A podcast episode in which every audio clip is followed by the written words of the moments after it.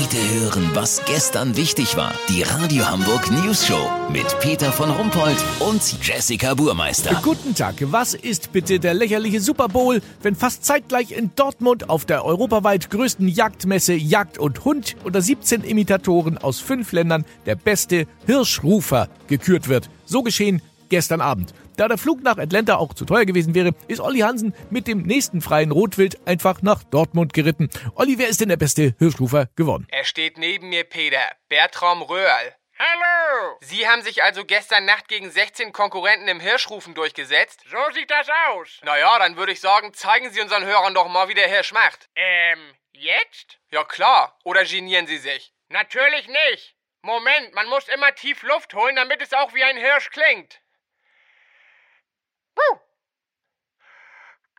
Entschuldigung, das klang aber nicht wie ein Hirsch, eher wie ein Hund mit Asthma. Naja, es gibt solche und solche Hirsche. Dann machen Sie doch noch mal einen anderen. Sehr gern. Miau. Wollen Sie uns verarschen? Das war eine miserabel imitierte Muschikatze. Ich glaube, Sie sind gar nicht der Gewinner des Hirschrufer-Contest. Sie haben recht, ich bin schon im Forecasting rausgeflogen, aber ich wollte so gern mal in die News Show. Verzeihen Sie mir? Naja, gut.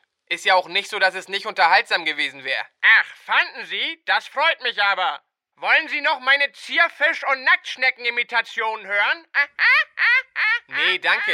Peter, lass so machen. Sobald ich den wahren Sieger gefunden habe, melde ich mich noch morgen. Habt ihr das exklusiv, okay? Natürlich. Vielen Dank, Olli Hansen. Kurznachrichten mit Jessica Burmeister.